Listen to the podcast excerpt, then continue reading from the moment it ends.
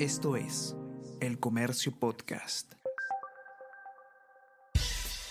Buenos días, mi nombre es Soine Díaz, periodista del Comercio, y estas son las cinco noticias más importantes de hoy, lunes 7 de agosto.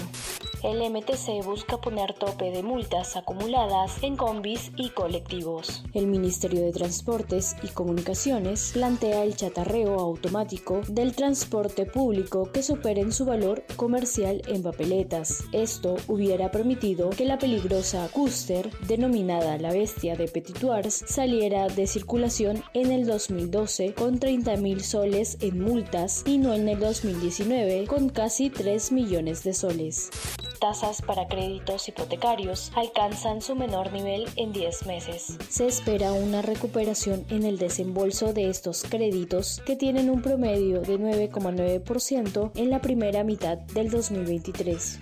Cómplice de congresista María Cordero, reconoció recorte de sueldos. Braden Paredes, ex colaborador de la legisladora, aceptó su papel de intermediario ante comisión del Parlamento. Este fue despedido en mayo. El Papa hace un pedido de paz ante 1,5 millones de jóvenes. En su jornada mundial en Lisboa, el sumo pontífice volvió a lamentar todos los enfrentamientos en territorio ucraniano.